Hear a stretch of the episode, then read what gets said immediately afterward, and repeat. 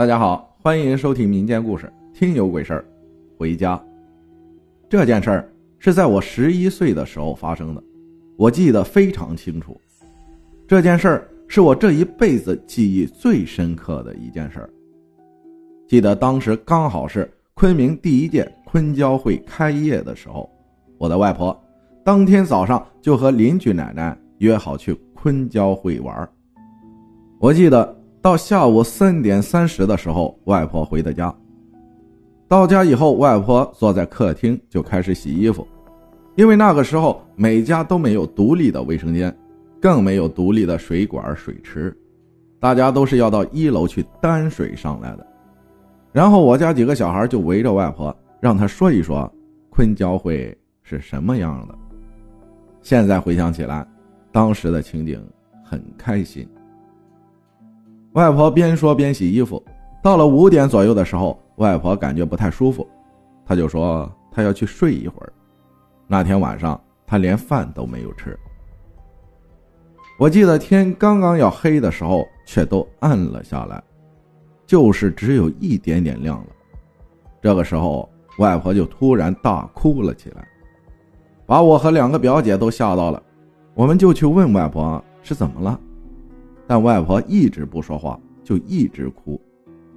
家里人也不知道发生什么了。我妈妈来问她，也不说，就一直哭了好半天，一直哭到天已经完全黑下来了。这时候，她才开口说了第一句话。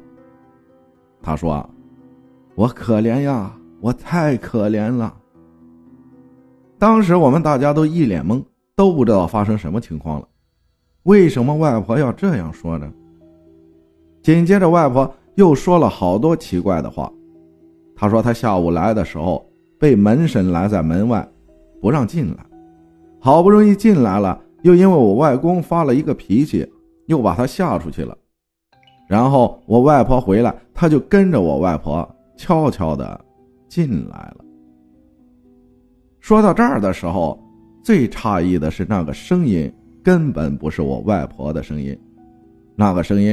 是我从来没有听到过的，我两个表姐也是被吓得不轻，但是我两个表姐听过这个声音，表姐说这个声音是二姨奶的声音，因为二姨奶死的早，我还没有出生，她就死了，但是我的表姐是和她相处过的，这个时候全家人都被吓到了，但是因为我们家从外婆到我妈妈，他们都很信奉佛教。所以从小也是耳濡目染，大家都还是装出很镇定的样子。后来我妈妈问他：“那您回来是有什么事儿吗？”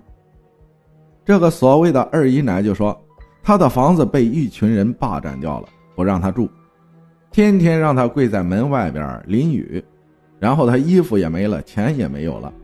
她好不容易找到这个机会，就来和我们说一说。”在说话的中途，二姨奶还叫了我大表姐的名字，让我大表姐给她去倒杯水。最神奇的是，大表姐倒了一杯很烫的开水，大表姐就要用勺喂躺在床上的外婆喝。然后二姨奶说：“不用喂，你放在那儿，我会自己喝。”让我诧异的是，就过了几分钟而已，那个水就变凉了。开水呀，那是怎么会冷却的那么快呢？我当时年纪虽然不是很大，但是我非常清楚发生了什么事儿。妈妈、表姐、二姨奶他们之间的对话，就像家里来了客人唠了一下家常一样。这个二姨奶哭诉了一下她不幸的生活，她突然又说出了一句让所有人更震惊的话：“她说，我要走了。”我今天是一个朋友陪着来的，我的朋友还在楼下等我呢。天啊，这是什么操作？我的内心当时真的很紧张。我记得妈妈就告诉他：“您放心走吧，我现在就下去烧一些钱给你，等过两天我再去买一些衣服烧给你。”就这样，妈妈叫上我还有二表姐跟着她一起抬了一碗饭。然后拿了一些纸钱，拿了三炷香，就到楼下去烧了。我们正在烧的过程当中，我大表姐走下来了。妈妈就问她：“叫你看着你奶奶，你怎么就下来了呢？”大表姐回答：“不是我想下呀，你们都走以后，二姨奶叫我扶着她一点，她腿脚不好。我还问二姨奶怎么扶呀？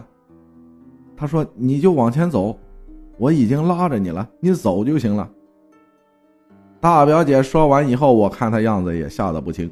就这样，那天晚上这件事就结束了。过了几天，妈妈真的买了很多东西烧给二姨奶了。这件事儿虽然现在已经过去二十七年了，但一直深深的印在我的脑海里，连每一个细节我都记得清清楚楚。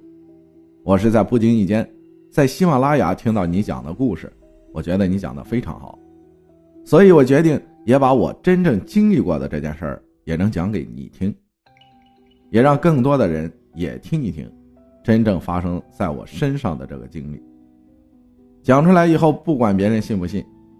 但是至少能让我心里面，这十多年以来的这么一件非常重要的事情，得到一个抒发吧。